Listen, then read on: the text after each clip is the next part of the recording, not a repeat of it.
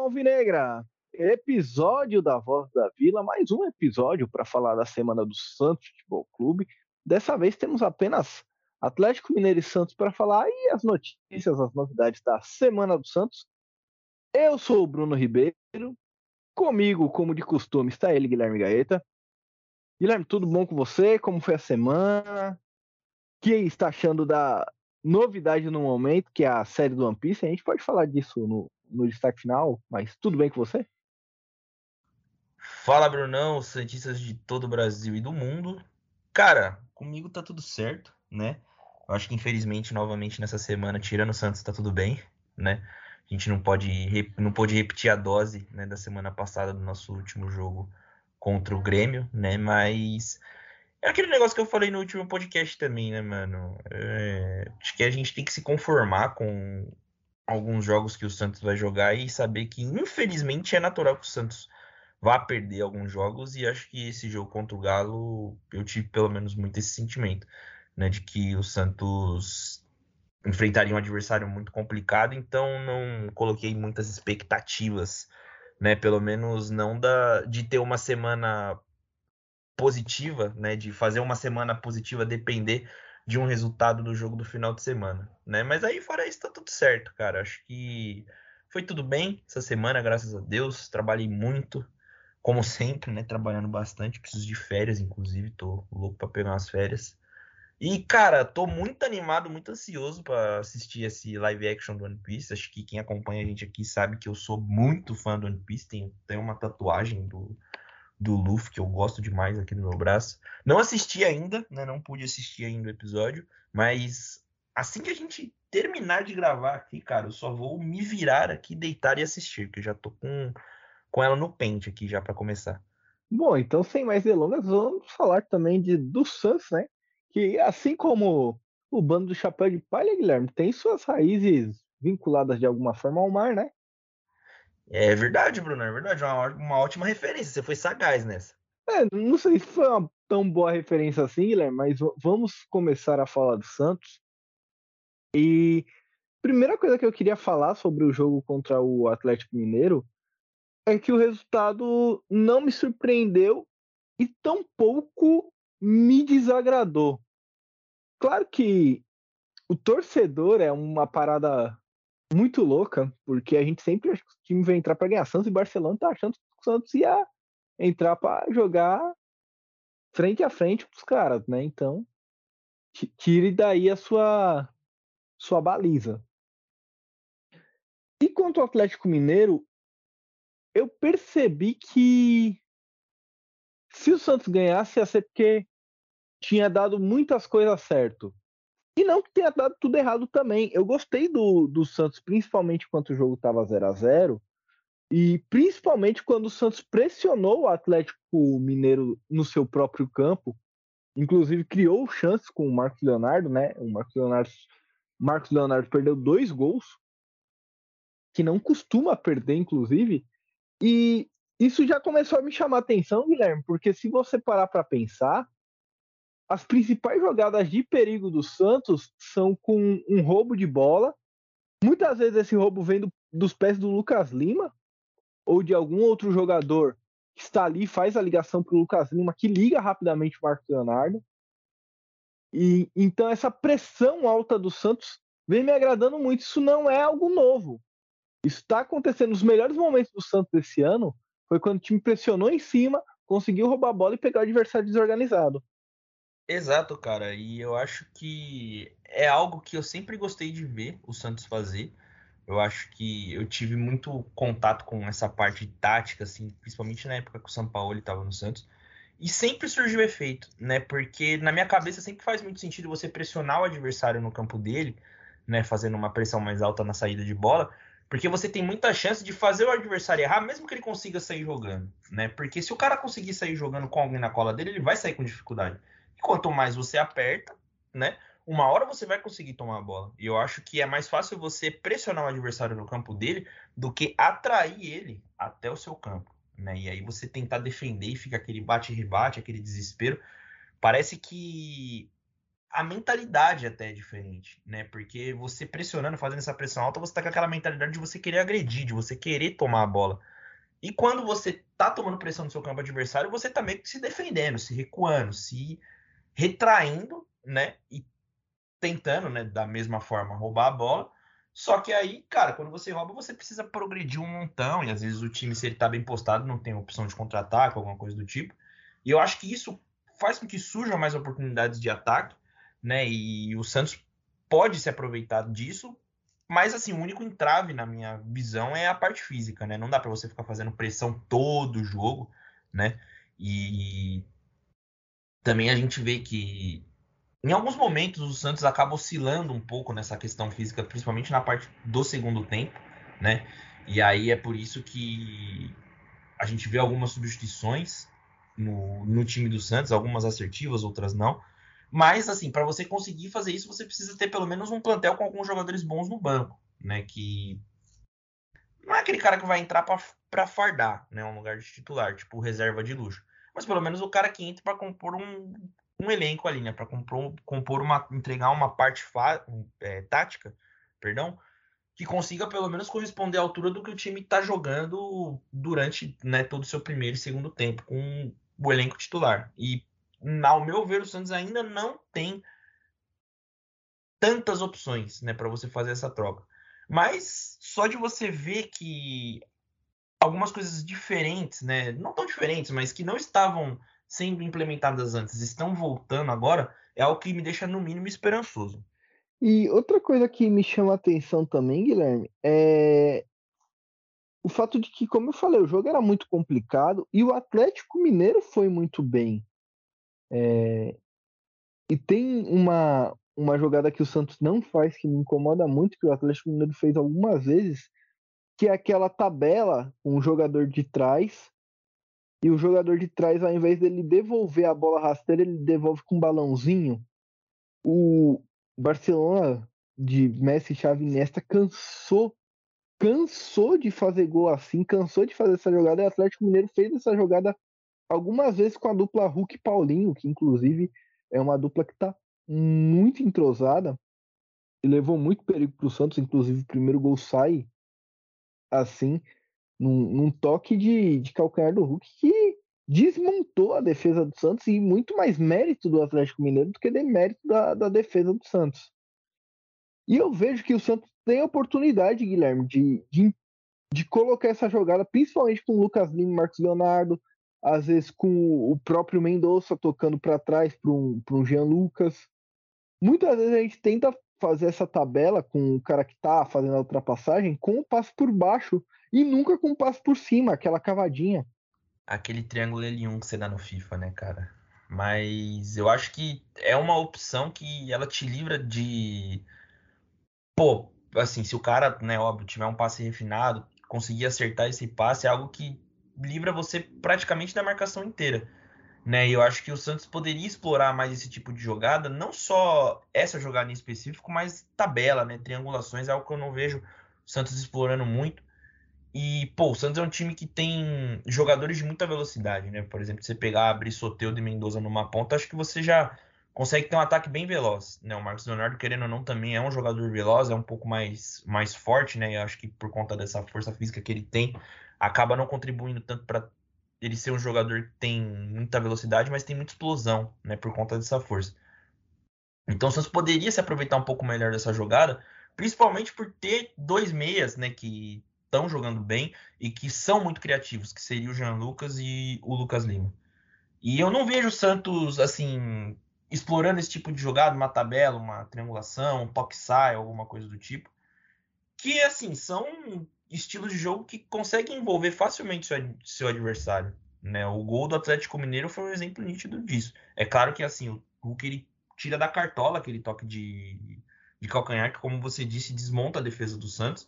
E nessas ocasiões, acho que em qualquer, qualquer defesa né, do, de qualquer time brasileiro se desmontaria naquela jogada, porque assim, foi genial, assim, cara. Eu acho que foi algo que ninguém ali estava esperando, nem o próprio torcedor deveria estar tá esperando. E, né, ele tira da cartola ali aquela jogada e o Paulinho só tem o trabalho de empurrar para a rede. Então a gente gostaria de ver pelo menos o Santos tentando ousando, né, fazer esse tipo de, de jogada para que a gente consiga ter mais opções ao atacar, né? Eu queria que você falasse também, Guilherme, se você falou, né, que ah, tem jogos que o Santos não vai ganhar e, e esse jogo era muito difícil. O time do Atlético Mineiro realmente era um, é um time muito melhor que o Santos, se você pegar principalmente ali posição por posição, talvez o Santos ganhe uma ou duas posições do, dos jogadores do Atlético Mineiro que estavam, e a defesa do Atlético muito melhor do que a defesa do Santos. Inclusive, tem alguns jogadores do Atlético Mineiro que já tiveram passagem pelo Santos, né? É, e isso foi o que mais me animou, porque o Santos perdeu, apesar do resultado 2 a 0 e eu acho até que 1 a 0 seria mais justo do que o 2 a 0 mas apesar do resultado de 2 a 0 o time do Santos postou bem em campo, pelo menos até tomar o segundo gol ali. É, então, cara, não foi uma atuação, não foi uma das piores atuação do, atuações do Santos, não. Porque uma coisa é quando você perde e. Cara, por exemplo, o Santos, o Santos do Paulo Turra, ele. Quando perdia, a gente não conseguia ter um ânimo para vir aqui falar como a gente está tendo hoje, né? Então. Tanto que se a gente voltar alguns episódios, acho que a gente tá mais cabisbaixo com a derrota do que esse de hoje que a gente tá gravando agora. Né? Óbvio que assim, a derrota não anima ninguém, só que é muito diferente a perspectiva que a gente tem de alguns meses atrás para hoje, porque a gente não via nenhuma melhora. E hoje a gente está vindo aqui, mesmo com a derrota, falar de melhoras que a gente enxergou, né? Porque, cara, querendo ou não, o Galo hoje ele tá em qual posição? O Galo é o nono colocado, né? O Galo tem 30 pontos. Querendo ou não, assim, não é uma posição tão boa, mas se você pegar o Galo, o time do Galo, os 11 a 11, é um baita time. Não era pra não era para estar nessa posição, inclusive. Exatamente, exatamente. E isso eu acho que é muito por conta do técnico que eles têm, viu? Porque se você colocasse, não, não digo qualquer outro técnico, mas pô, um técnico renomado, com esse elenco do Galo, pô, a gente tá falando de um time que no ataque tem Hulk, Paulinho, Vargas e Allan Kardec. É, Allan Kardec tem 34 anos, né? Mas você passa por meio ali. O, outro jogador que jogou contra o Santos. Meu, um, acho que, é, que ele é ponta, Guilherme. O Pavon? Isso, Pavon, porra. Não, joga muita bola. Isso aí eu já cansei de contratar ele no FIFA. E aí, pô, a gente tá falando de um time que no meio-campo tem o Pavon, tem o Zaratio, tem o Edenilson, que querendo ou não, um jogador um pouco mais velho, mas tem, né, a sua. O Santos. Como? Pedrinho jogou muito contra o Santos. Sim, entendeu? Então a gente não tá falando de qualquer time, né? Um time que tem sua estruturação, tem seus nomes, tem bons nomes tanto na defesa quanto no ataque, tem seu poder aquisitivo também, então por conta disso acho que consegue, né, trazer jogadores com bom nome. Então, tipo assim, a gente não tava jogando contra ninguém, né? E o Santos conseguiu conseguiu, né? Entre aspas, porque né, o conseguiu é mais os três pontos, mas assim, não foi uma derrota que assim, desanimou o torcedor. Eu acho que todo mundo meio que tava com essa, né, esse, esse sentimento de conformação, né? Então foi um jogo mais que o Santista assistiu para cumprir tabela, né? A gente perdeu para cumprir tabela. É, e além desses nomes que você falou, o Atlético ainda tem o Igor Gomes, tem o Patrick, Patrick exato. O, o Arana, né, lateral. O Arana lateral o Gemerson, que o Santos estava querendo o Gemerson, inclusive, não estava? Sim, sim, há um tempo atrás, acho que antes dele fechar com, com o Galo, né? Porque ele veio pro Corinthians, aí ele voltou pra França e aí ele voltou pro Galo. Mas acho que nesse meio tempo que ele voltou pra França, o Santos também estava querendo fechar com ele não conseguiu. E também tem é, o fator de ser o primeiro jogo na nova arena do Atlético Mineiro, né? A torcida lotou o estádio, cantou o tempo todo. Não que isso seja desculpa, mas se o time do Atlético já seria um time mais difícil de ganhar nessa situação, fica ainda mais difícil, sabe? Exato, né? Tem toda a empolgação, tanto da torcida quanto dos jogadores, né? Para querer corresponder à empolgação da torcida. Então, era um ambiente que favorecia muito o Galo, né? E acabava fazendo com que o Santos entrasse um pouco mais acanhado, vamos dizer assim, para o jogo, né? Então, assim, é uma situação que é um jogo que o, o, Santos perdeu, né? Óbvio, mas a gente não pode olhar e falar, pô, tá tudo perdido, né? Estamos rebaixados, até porque o Santos deu uma puta de uma sorte nessa rodada, que praticamente todos os times que estão ali no Z4 também perderam, né? O Bahia perdeu para o Botafogo, o Curitiba perdeu, deixa eu ver quem mais perdeu. O Vasco perdeu, só o América Mineiro que ganhou, só que o América é o, né, o bem lanterna ali. Aí, saindo da zona, o Corinthians empatou com o Goiás. O Corinthians também é um time que tá por ali, né? Rondando essa também. parte de baixo da tabela. E o Goiás também. É, não, foi, foi, foi um a um, né? O é, os dois estão ali, né? No caso, o Goiás tem 24, o Corinthians tem 25. O Santos tem 21. Né? A briga direta com essa vaga aí do Santos é com o Bahia, né? Então é o time que a gente mais tem que acompanhar. Mas até nisso a gente acabou dando sorte, né? Porque não se distanciou muito. O Santos tem, né? Se o Santos ganhar o próximo jogo, o Santos pode chegar a 24 pontos que é a pontuação que o Goiás tem, mas dependendo né, das combinações, pode colar no Internacional, no Corinthians, no Cruzeiro, que são times que. Né, até o Cruzeiro, que é o 12, tem 25 pontos. Então talvez consiga se enxergar ali uma, né, um, um, uma luz no fim do túnel, né? Um sentimento de que não está tudo perdido. E próximo, os próximos jogos que são interessantes para o Santos e aí eu já passo o jogo e falo qual que é o resultado que seria interessante para o Santos também. Amanhã, no caso, quando você estiver ouvindo esse podcast, pode ser que o jogo já esteja rolando, ou já tenha até acabado, dependendo, mas eu acho que vai estar tá rolando. Ou não. Pode ser que tenha acabado de acabar. Mas amanhã tem Goiás Internacional. Aqui o melhor resultado seria um empate, né, Guilherme? Entre Goiás Internacional, porque aí o Goiás iria para 25, o Internacional para 26 e o Santos vencendo iria para 24. Exato, mano. E te falar que é bem um jogo com cara de empate, hein? É lá no, é lá em Goiânia, né? Sim. Seria muito bom se o Santos, se o Santos desse essa sorte, né? E o Goiás empatasse. Deixa e, eu ver aqui. Às seis e meia da tarde tem um jogo que assim, de qualquer maneira, qualquer qualquer resultado aqui ele vai favorecer o Santos de alguma forma, mas eu acho que o empate também seria perfeito, que é Bahia e Vasco da Gama. Bahia com 21, o Vasco com 16. Aqui, se o Bahia empata com o Vasco, o Vasco vai a 17, o Bahia vai a 22, o Santos só precisa ganhar para sair da zona de rebaixamento e deixar os dois. Se o Vasco ganha, também não é tão ruim para o Santos, porque o Vasco ganhando vai a 19. O Bahia permanece com os 21 e aí com empate o Santos sai da zona de rebaixamento. Cara, e falar para mim que esse seria o cenário ideal, na minha opinião.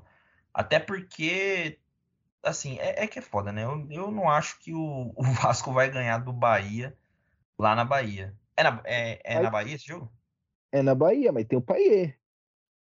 Ele vai estrear amanhã já? Pô, não sei. Sei lá, Guilherme. Poderia, né? Poderia para ajudar nós, né?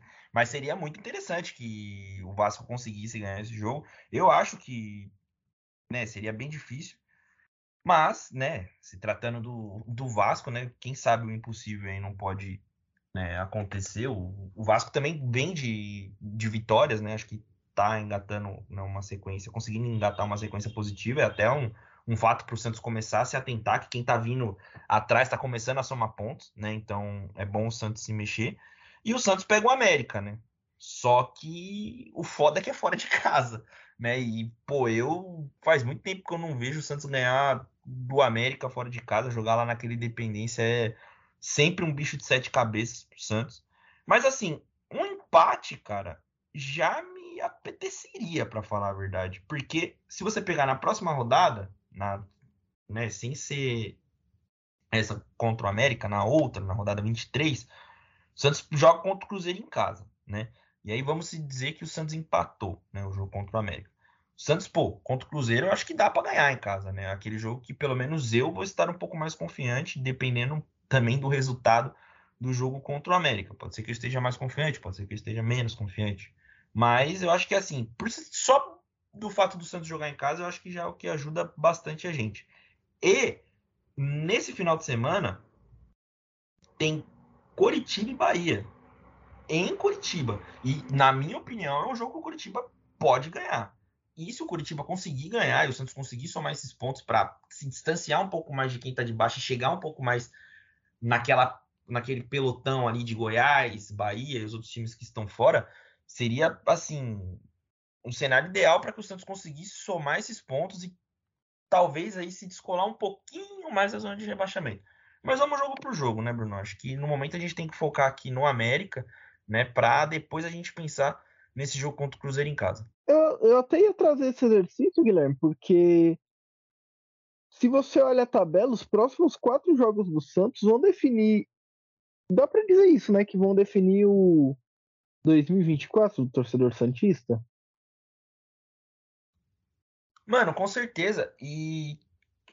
Cara, eu tô parando para ver aqui, não são só os jogos do Santos, porque eu acho que nesse mês culminou de todos os times do Z4 se enfrentarem, porque Nesse, nessa rodada vai ter Curitiba e Bahia. Aí, bom. É, não, nessa rodada só tem Curitiba e Bahia. Aí na rodada 24 tem Santos não. e Bahia é. e Vasco e Curitiba. Nessa rodada agora, o, o Curitiba. O, nessa agora de amanhã é Bahia e Vasco. Sim, sim. Na de amanhã é Bahia e Vasco, certo? Aí na rodada, na rodada 23, que tem Santos e Cruzeiro, tem Curitiba e Bahia. E na rodada 24, que tem Bahia e Santos, tem Vasco e Curitiba. Então, tipo assim, em três rodadas, além do Santos estar enfrentando times que estão na parte de baixo da tabela, esses outros times também vão se enfrentar. Né? Então, se o Santos conseguisse somar pontos aí, seria maravilhoso. E o jogo do Vasco com o América Mineiro ainda está adiado. Vai ser nesse mês também caralho, é mais um jogo, mais um jogo para que o Santos consiga, né, pelo menos se distanciar um pouco mais desses caras que estão ali, né, mano? E encerra essa essa sequência de jogos com o Santos pegando o Vasco dentro de casa. Olha que rodada apetitosa para o Santos, Guilherme. O Santos pega o Vasco dentro de casa. O Bahia vai ao Maracanã enfrentar o Flamengo. O Botafogo pega o Goiás. E o Curitiba enfrenta o Atlético Paranaense. E além disso, o Cruzeiro pega o América Mineiro. Pô, dois clássicos, né? Cruzeiro e América, Curitiba e Atlético Paranaense. Caraca, mano, é, pô, vendo isso agora deu até uma, né, uma, até me uso sonhar, né? Estranho que aqui no SofaScore vem primeiro a rodada 25, depois a rodada 26. Aí após isso o sonho acaba, né? Que a gente pega o Palmeiras. É, então, após isso o sonho acaba. Mas assim, dependendo do que a gente fizer até lá, dependendo do que a gente fizer nesse mês de setembro, a gente entra outubro, o primeiro jogo de outubro, inclusive, é contra o Palmeiras. A gente entra em outubro afastado da zona de rebaixamento já. A gente entra até de uma certa forma, dá para dizer, tranquilo.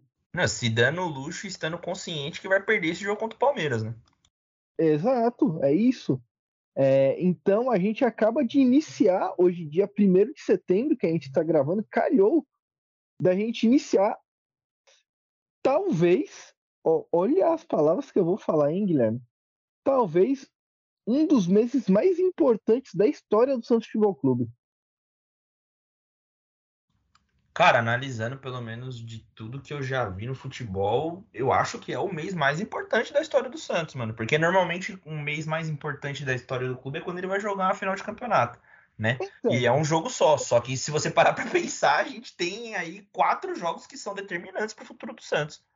É, quatro finais, né? Eu falei talvez, Guilherme, porque antes a Libertadores era em dezembro, né? Então o Santos já jogou o final de Libertadores contra o, o Boca Juniors no mesmo ano que estava tipo, disputando para ser campeão brasileiro também. Sim, então, sim, sim. Então acaba sendo, tipo, pô, um dos mais importantes, mas com certeza um dos mais importantes. Não um mais importante, porque, bom, o mês da fundação com certeza foi mais importante que esse, por exemplo. Mas se você olhar assim a, a rodada por rodada desse mês, todos os jogos desse mês você fala, tipo, cara, é. É esse, esse é o mês. E aqui, Guilherme, o segredo desse mês é me parece uma matemática simples. Para escapar tranquilo, tem que pontuar em todos os jogos. Tem que pontuar em todos os jogos. Nos jogos de fora, nos jogos fora de casa, há de se dar ao luxo de empatar. Mas eu não empataria com o América Mineiro. Eu faria de tudo para não empatar com o América Mineiro, porque, pô, o América é lanterna, tá? É um time bem ruim, para falar a verdade, assim, o América Mineiro. E por mais que, que a gente fale, ah, mas o jogo é na casa dos caras, o América Mineiro ele tem três vitórias no campeonato. Apenas três vitórias no campeonato. Venceu o São Paulo agora no último domingo por 2 a 1 eu, eu nem lembro as outras duas vitórias, Guilherme. É, tem que voltar muito tempo para para pegar uma vitória no América Mineiro. Eu tô voltando rodada a rodada. Sendo sincero, eu não faço ideia, mano. Pra, pra pegar. É, então. Pra pegar a última vitória do América Mineiro. Enquanto você está fazendo isso, eu tô simulando aqui um cenário ideal para a rodada 22, que é essa que estamos falando. E assim, o máximo que o América Mineiro tá conseguindo em casa é empatar, viu, Guilherme? Não, não é uma. Venceu o Corinthians também, venceu São Paulo e Corinthians. Corinthians, o América Mineiro venceu por 2 a 0 dia 3 de junho, dia 3 do 6. Será que eles vão fazer a, a fila nos times paulistas? Tomara que não, né? E venceu Fortaleza dia 20 do 5. A, as três vitórias foram, foram no Horto. Mas venceu, mas o Palmeiras pegou, pegou e perdeu, Guilherme. Tomou um açúcar, inclusive. Ah, mas, né, vamos ser sinceros, não é novidade um time brasileiro tomar uma surra do Palmeiras, né? Eu diria até um time sul-americano. É, é, essa semana a gente viu aí, né, que eles jogaram. Semana, na verdade, foi semana retrasada, né? O Palmeiras meteu 4 a 0 no Deportivo Pereira com a maior facilidade do mundo. Inclusive, o Palmeiras ganhou do América Mineiro de 4 a 1 no Horto. Caralho. Pô, a gente não precisa de tudo isso, sabe? É um golzinho só. 1 a 0 ganha jogo. 6 a 0 né? É, não, sabe? Aquele gol que. Pô, tipo do, do Palha lá contra o Grêmio, tá ligado? Não precisa de muito. Não, é, é, é exatamente isso, Guilherme. Pô, eu simulei aqui um, um, um, cenário em que o Santos ganha do, do América, mas aí eu também coloquei um cenário que o Bahia perde do Vasco, né? E, pô, anima, anima muito, cara. Só de ver isso aqui me dá uma esperança do caralho. Eu vou colocar um empate aqui pro Bahia.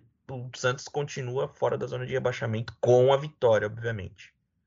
Qualquer cenário onde o Santos saia da zona de rebaixamento nessa rodada pro torcedor santista é é aliviante.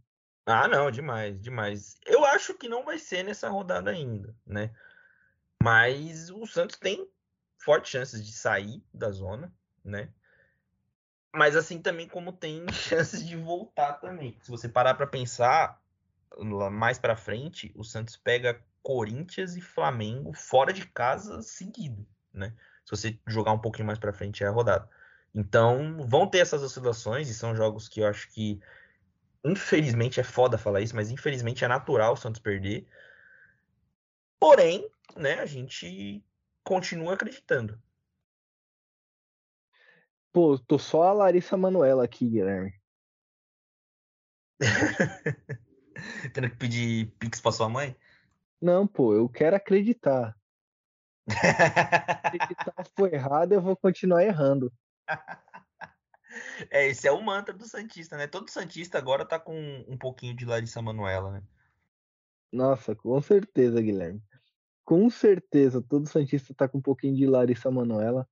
É, Guilherme, eu queria falar sobre as contratações do Santos. Na verdade, eu queria que você falasse sobre as contratações do Santos. Maximiliano Silveira e Júnior Caixara.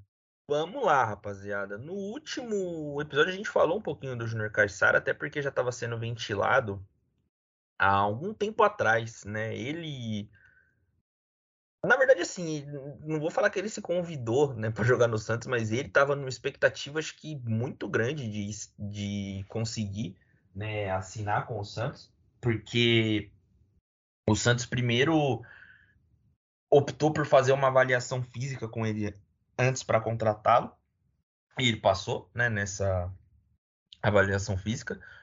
Eu achei bem bacana a contratação dele, mas pelo fato de que ele se emocionou muito, porque ele falou que significava muito para ele e tal. E é bacana você ver quando esse tipo de jogador chega, porque a gente pelo menos tem esperança que vai ser um cara que, independente dele ser bom ou ser ruim, a gente espera que ele seja bom, né? Óbvio. A gente espera, né, que o cara se entregue bastante em campo, né? E é uma posição que o Santos vive carente, faz muito tempo, né? Lateral direito. Espera que o cara chegue para né, para somar, para fardar. Não sei se chega a ser, chega a ser titular, né, mas é um cara que deve possuir uma grande experiência, jogou muito tempo na Europa, né, tanto que eu nem lembro dele aqui no Brasil, para falar a verdade. E, bom, é, é, aquilo, né, Brunão? É a ver. Eu acho que tanto a contratação do Júnior Caixara quanto a do Maxi, Maxi, Maxi Silveira, né, Maximiliano Silveira, são contratações que são muito a ver ainda, né? Porque eu, cara, sendo muito sincero mesmo, eu nunca tinha ouvido falar de ambos, assim. A referência que eu tinha do Júnior Caixara é que ele foi o cara que tomou a caneta do Wesley Safadão num jogo festivo. E, cara, é, essa contratação do Maxi Silveira foi um bagulho que, para mim, assim, meu, foi do nada, assim. Foi igual quando o Santos contratou o Raniel, não sei se você lembra, que foi um negócio do nada, assim. Do nada o Santos pegou e anunciou o Raniel. E foi né, a troca lá que o Santos fez com o São Paulo, com o Vitor Bueno lá. E para mim foi um bagulho no mesmo nível, assim. É que no dia eu também fiquei bem desligado das redes sociais por conta do trabalho. E eu tava voltando do trabalho, eu vi a notícia. Eu falei, mano, quem que é esse cara? Tá ligado? Mas, assim, é um jogador que firmou um vínculo com o Santos até o final da temporada, né? Até dezembro. Ele tava no Necaxa do México, do México, não teve uma passagem boa por lá, né? Acho que mais fácil a gente falar a verdade, por isso que fechou com o Santos, né? Quer dizer, claro que não foi por isso que ele fechou com o Santos, mas né, por conta dessa passagem não tão positiva que ele teve lá no México, ele acabou ficando livre no mercado do Santos, acertou com ele, né? Não tendo que negociar diretamente com o Necaxa porque ele estava sem contrato.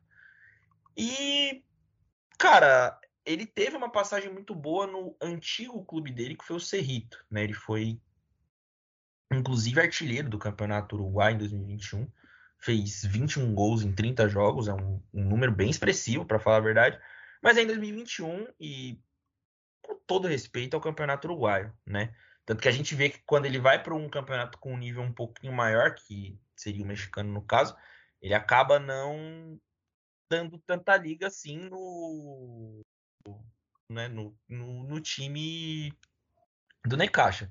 Só que eu não conheço o Necaxa também, né? Eu não conheço o Necaxa, não conheço o jogador, não sei como ele joga, né? É um cara mais de área, aparentemente. Vi um vídeo dele treinando lá na Vila Belmiro que eu achei muito foda, um gol que ele faz no treino, que ele dá um, um elástico, não sei se você viu, Bruno, dá tipo um elástico invertido assim, bate no, no canto superior direito do goleiro. E, bom, a gente espera que ele faça isso nos jogos, né? parece ser um atacante de mais mobilidade, de mais movimentação e tal. Mas é aquilo, né, mano? É, é a ver ainda, né? Não dá pra gente bater o martelo e falar que o cara é bom, é ruim, é fake nerd ou. Esqueci o nome do outro bagulho lá, mas enfim. É, o Maximiliano Silveira me parece, me parece, isso por achismo, ser um cara muito técnico. Não acho que vai ser salvação. Não acho que vai vir para mudar a dinâmica do elenco. Mas eu acho que vai ser uma opção melhor do que o Lucas Barbosa era, por exemplo. O que não é muito difícil, né? Inclusive, onde anda Lucas Barbosa? Ele foi emprestado pro Curitiba. Caralho, é verdade. Não, não lembrava onde estava o Lucas Barbosa, Guilherme, pra você ter ideia. É, não que também deixe muita saudade, né? Já dá pra notar que você não lembrava onde ele tava. Não, não, ao contrário, inclusive, eu tava com medo dele ainda estar tá no Santos, para falar a verdade.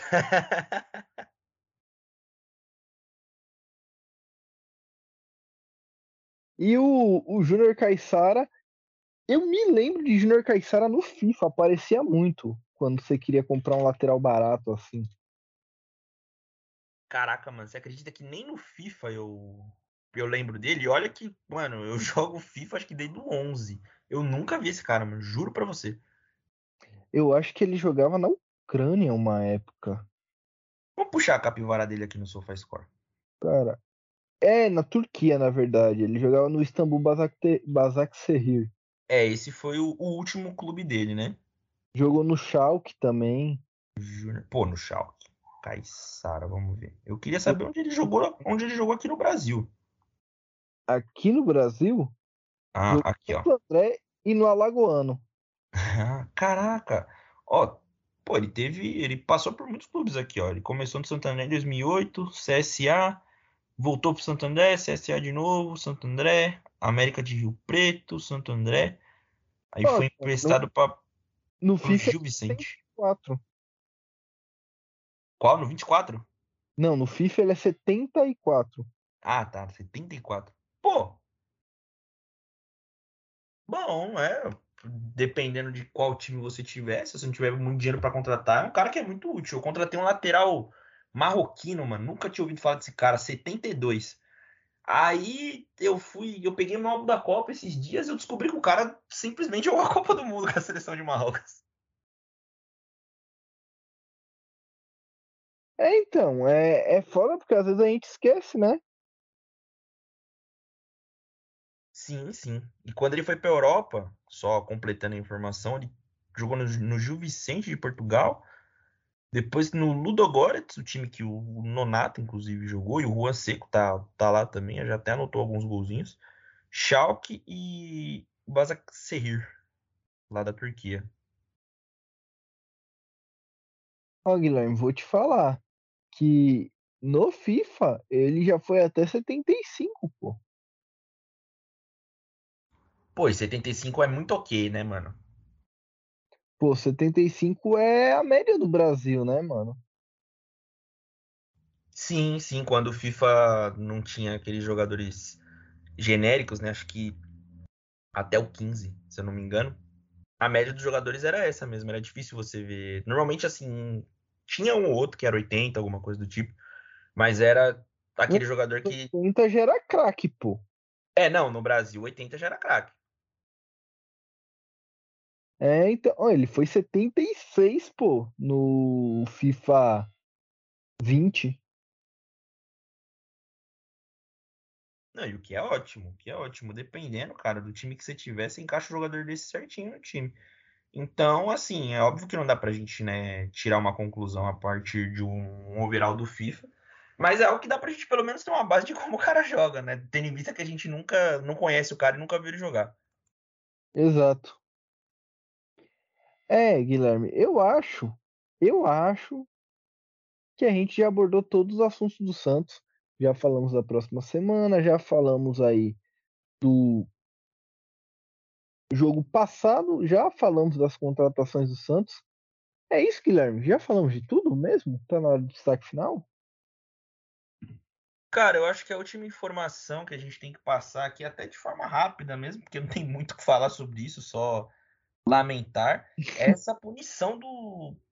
É, punição não, né? Essa condenação que o Santos sofreu aí por conta do Uribe, velho. Uribe. Uribe. O cara não fez um gol no Santos. O Santos está sendo condenado a pagar cerca de 22 milhões aí para ele por conta de salário, direito de imagem, toda aquela presepada de gestão Pérez, né?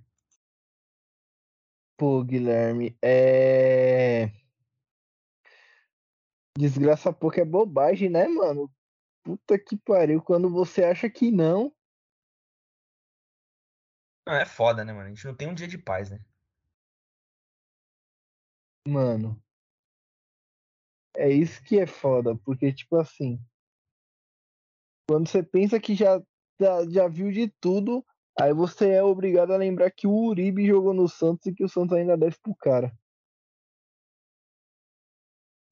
Não, e isso é de, cara, de cair o cu da bunda quando você para pra pensar que, assim, O Uribe não jogou no Santos, né? Ele passeou, porque ele fez 16 jogos com a camisa do Santos e o cara sem travante ele não fez um gol, mano. Um gol. Não, e, e 22 milhas, pô. Entendeu? Não é um, um valor pouco. Pô, o que, que você faz com 22 milhas? Hoje em dia. Joga. Mano, se me dá 22 milhas, eu divido aqui agora com você, mano. 11 pra cada e vamos cada um viver a vida, velho. Mano, é, a gente se aposenta, Guilherme. Não, sim, fácil, fácil. 22, 11 milhas eu deixo na poupança rendendo lá e vivo só do rendimento. Na poupança, nem visto. Entendeu, cara? Entendeu? E aí o cara vai receber isso aí, não sei se numa bolada só, né? Mas vai receber isso aí, provavelmente. É foda, né? Todo dia sai um malandro e otário. É, e a gente, para ser feito de otário, não precisou nem sair de casa, né? Na verdade, a gente foi no estádio às vezes, né? É, pagou pra ver o cara. Isso que é foda, mano. Eu acho que eu nunca tive o desgosto de ver o Uribe em campo. Não, não me lembro agora, não me recordo, mas eu acho que não. É, eu também não me recordo não, mas eu não, não lembro de, de todos os jogadores que eu já vi jogando pelo Santos no estádio também. Guilherme, acho que tá na hora do nosso destaque final então. E o meu destaque final hoje, já que eu sei que o seu vai ser a gente falar um pouquinho mais sobre a série do One Piece, é falar que a seleção brasileira trocou de treinador e já foi feita a primeira convocação da seleção brasileira feminina de futebol. O novo treinador é o Arthur Elias, que era treinador do, do Corinthians feminino. Ele saiu do Corinthians feminino, foi para a seleção brasileira feminina e fez a sua primeira convocação hoje, Guilherme. E teve Santos na convocação, hein? Além da goleira Camila, que foi para a Copa do Mundo. E além da Bruninha, que passou pelo Santos e joga. Sabe aonde, Guilherme, que a Bruninha, que passou pelo Santos, está jogando? Não, não me diga. Ela joga no Gotham FC. Oxe, é o time do, do Batman? é, então. Caraca, que da hora. O Wayne deve ser o dono do time, porra. É dos Estados Unidos esse time? Dos Estados Unidos. Caraca, que da hora, mano. Não fazia ideia. Mas aqui voltando, eu só me chamou a atenção o nome Gotham FC, mas o Arthur Elias ele convocou a goleira do Santos, a Camila, para ser a terceira goleira da seleção brasileira. Ele convocou a Brena, a meio-campo do Santos, e convocou a mamãe Cris Guilherme Gaeta. Então a volta da dupla Marta e Cristiane.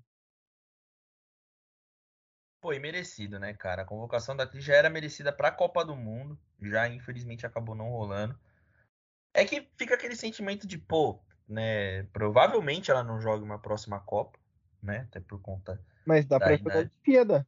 Sim, sim, e o, e o que é muito importante, né? E o que é merecido pra caramba. É isso, eu acho que a, a despedida derradeira de Marta Cristiane vai ser a Olimpíada, né? Exato, exato. E a gente espera que com resultado positivo dessa vez, né? Eu não conheço muito o trabalho do Arthur Elias, fora, né, o que muita gente já sabe que o Corinthians feminino é uma máquina, né? Então, a gente espera que a seleção brasileira possa se transformar nessa máquina também. A, a, a seleção brasileira precisa de um título expressivo, né? Precisa de uma Copa do Mundo, precisa de uma Olimpíada, Exato, né, cara? É algo que levantaria até a moral, inclusive para a candidatura da próxima Copa Feminina, né? Que o Brasil é, está, não sei se planejando, já se candidatou, né? Mas, assim, é bem forte essa chance do Brasil sediar a próxima Copa do Mundo Feminino. E seria muito bacana, né, para poder coroar é, essa candidatura e possível, né? Se, se vier a ser possível sediar a Copa, né? Um título, né? É, é isso, Guilherme. É isso. Eu acho que muito importante essa mudança aí. Para mim, pelo menos, direção certa. Acho que bem acertada a, a CBF dessa vez. Hora da gente falar de One Piece, então, Guilherme, é isso? Cara, é um prazer imenso poder falar do, do meu anime favorito aqui no nosso podcast, cara. Acho que um dos, um dos destaques finais mais, mais legais para mim, cara, porque fiquei esperando por muito tempo essa série, né? Mas pra vocês entenderem, eu sou completamente aficionado por, por One Piece, rapaziada. Tipo, é um anime que eu assisto, comecei a assistir em 2021, é. E sabe aquele anime que você assiste, mas mesmo assim você ainda quer assistir? Então, tipo, às vezes eu tô de bobeira, eu vou, coloco um episódio nada a ver, assim, fico assistindo e tal. Porque eu sou muito daquele, daquele tipo de pessoa que eu não consigo ficar assistindo coisa, tipo, muita coisa nova, assim, pra um bagulho me pegar, uma série, um, um anime, enfim, eu preciso gostar logo desde o começo. E ver, tipo, todo esse universo de One Piece sendo representado em forma de live action, para mim é muito bacana. E ver meus amigos gostando também da série, né? Eu e o Bruno no off aqui, a gente discutiu por muito tempo se essa série seria tão boa quanto o anime ou não. Porque as primeiras impressões que a gente tinha, né, nos trailers eram meio estranhas, né? Parecia que ia ser meio que um, um remake daquele Dragon Ball Evolution, como o Bruno falou para mim no off. Mas pelo visto, não, né, Bruno? Você que já assistiu mais episódios aí, pode falar pra gente o que você tá achando, né? Cara, é uma coisa que me chamou a atenção. Você assistiu o... os episódios da Netflix na versão dublada? Sim, sim, assisti tudo na versão dublada. Aí. Só que quando eu, eu tava assistindo na Netflix, não tinha tudo, né? Se eu não me engano, ia só. É, ia só até Alabasta.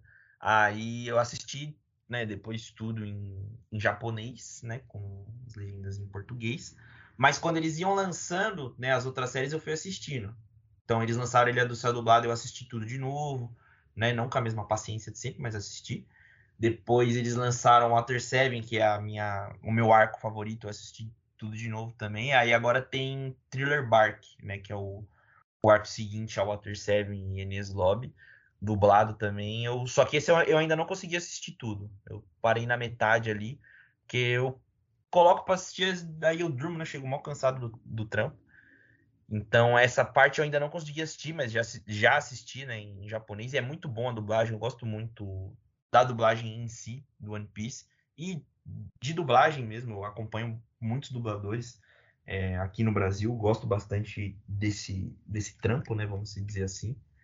E para quem gosta de One Piece, parece que após Thriller Bark, né, o próximo, o arco seguinte de Thriller Bark também vai ter dublagem, que é um arco muito foda, que é o arco de Sabode. Então você vai gostar da, da série, Guilherme, porque eu acho que tirando o Luffy, os outros dubladores são os mesmos do anime. O, o Zoro eu tenho certeza que é o mesmo do anime.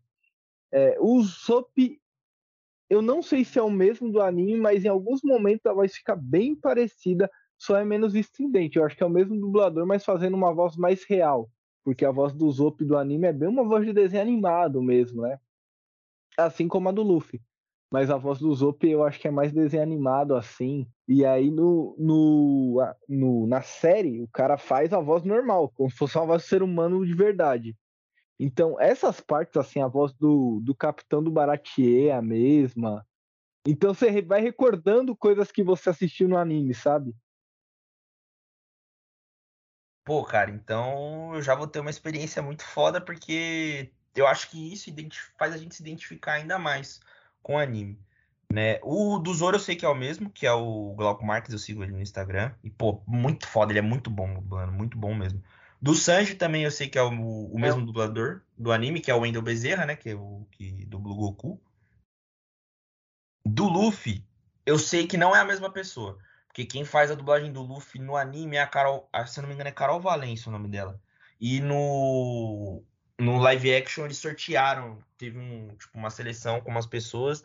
Aí três caras passaram. E aí foi escolhido por voto popular a voz dele, né? E aí ela até explica porque os fãs, né, mais mais febrões assim, chiaram, porque pô, não, por que não pode ser a, a mesma voz, que não sei o que, aí ela até fala que no anime o Luffy ele tem uma voz um pouco mais no começo, né, do anime no, no, no japonês eles têm uma, uma voz um pouco mais fina, uma voz um pouquinho mais estridente, e a ideia do live action até para combinar um pouco mais com a voz do ator que faz o, o Luffy, que é o Nyaki Godoy, se eu não me engano, eles escolheram um, uma voz masculina mesmo para representar, até para combinar com a voz original do ator. E é, pelo que eu vi, parece ter casado muito bem.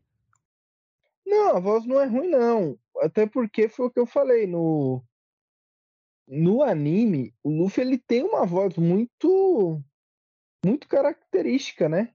Sim, sim, é uma voz muito muito única, né? Tanto que quem assiste o, o anime em japonês, né, sabe de cor a frase que ele mais fala, né, que é Kaizoku Oni Orewanara, que é eu vou ser o rei dos piratas. E tipo, pô, você já você assim, é um bagulho que ele fala tanto no anime japonês que quando você se lembra disso, assim, dessa frase, você já imagina ele falando. Então, tipo assim, é meio que uma voz que marca, né, o, o personagem. Assim é tipo como o Atebayo do Naruto. Isso, é, exatamente, cara. Você usou a melhor referência que poderia ser usado. Então, tipo, é um bagulho que, que já fica meio na cabeça de quem assiste, né? Então, na minha opinião, combinou bastante, né? Então, eu acho que tem que ser mesmo que uma voz é, mais caricato ou alguma coisa do tipo, porque o personagem em si já é caricato, né? Quem assiste One Piece sabe que o Luffy já é meio, é meio que aquele babacão, assim, só que, tipo, ele tem algumas atitudes que são engraçadas, mas que são muito nobres, assim, da parte dele. Ele é um personagem bem único, assim, e é isso que me faz gostar muito de, de One Piece. Eu vou trazer para você uma, uma experiência de quem nunca assistiu nada, que, que no caso é a minha esposa, que tá tendo o primeiro contato agora. E eu já assisti 78 episódios. O que, para quem vê One Piece, não, não é nada, né? Mas para quem tá assistindo a série já dá um, uma outra experiência, assim. E ela tá assistindo agora e no começo eu, o que eu expliquei para ela foi o seguinte: olha, a dinâmica da parada é assim, o Luffy sempre vai falar um bagulho que você vai olhar e vai falar, mano, não existe nenhuma chance disso acontecer não existe nenhuma lógica capaz de fazer isso acontecer. Mas no final vai acontecer exatamente do jeito que ele falou. E o jeito que ele arruma o Going Mary, o jeito que ele traz o Zoro pra tripulação, tudo isso que ele faz é tipo muito isso, né? Você olha assim e você fala, mano, não tem nenhuma chance de, tipo, desse cara entrar pra tripulação desse maluco imbecil. Não tem nenhuma chance da menina rica dar um barco para ele. E é exatamente o que acontece.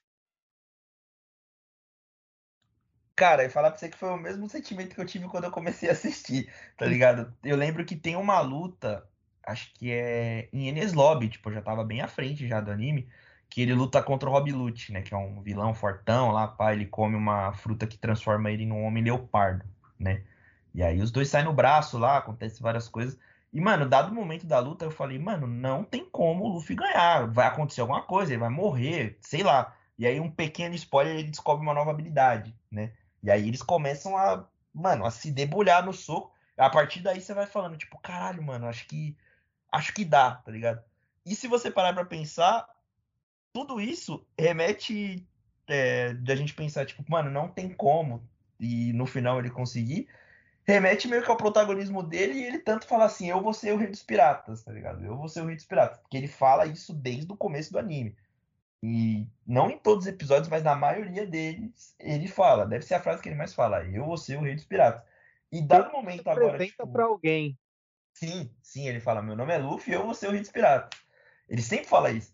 E dado momento agora no anime, né, que para quem acompanha One Piece, para quem não acompanha One Piece e, e, quiser saber, né, o One Piece é famoso por ser muito longo e tal. E hoje o, o anime, ele tá. Deixa eu ver em qual episódio aqui.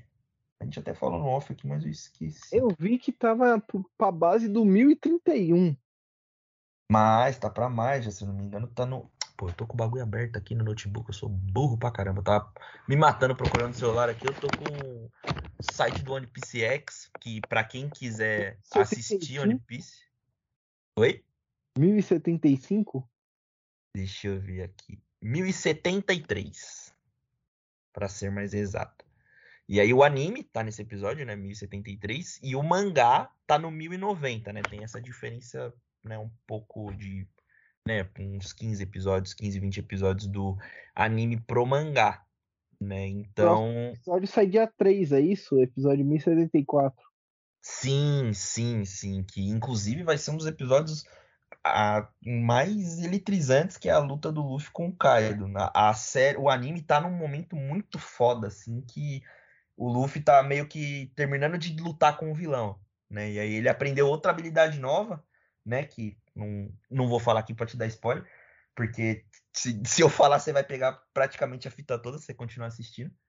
Mas cara, assim, tá num momento muito da hora, assim, para quem é fã de One Piece, assim, para quem acompanha, eu acho que tá vivendo um mês dos sonhos, assim, porque o mangá tá muito bom, porque tá começando a explicar algumas coisas que não foram explicadas, então, assim, algumas lacunas na história estão sendo preenchidas e estão deixando a gente mais curioso ainda para saber de outras histórias, né?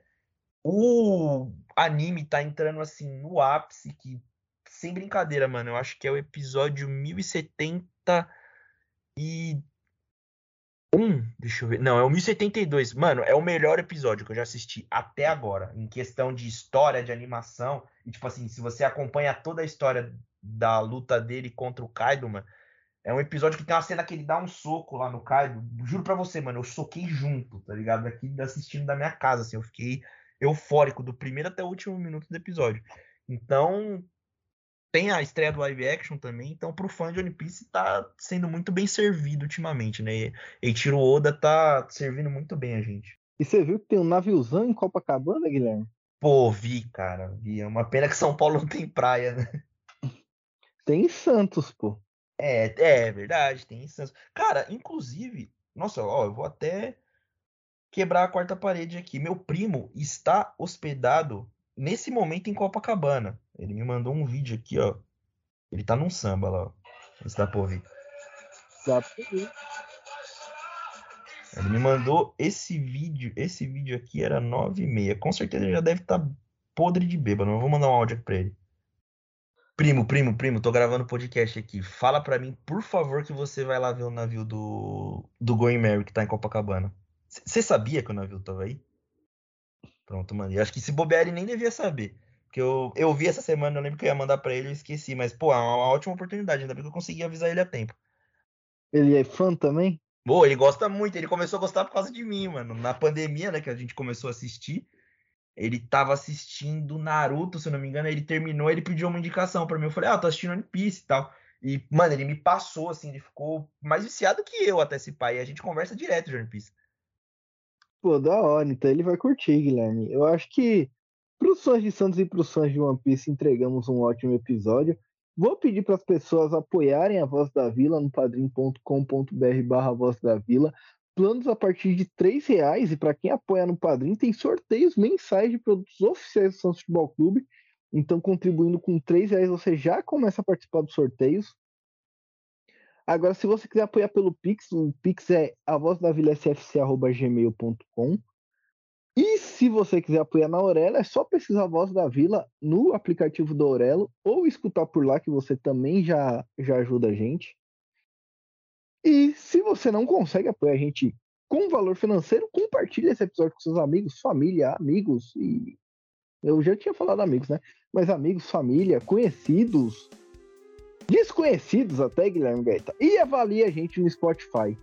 Eu acho que é isso, né, Guilherme? Essa semana é o peixe de novo? Tem que ser, né? Tem que ser. Tomara que seja, rapaziada. Muito obrigado pela sua audiência. Dá essa moral aí pra gente. E como sempre, é o peixe, né? Obrigado a você que ouviu a gente até o final. A gente volta na próxima semana. Até lá, valeu!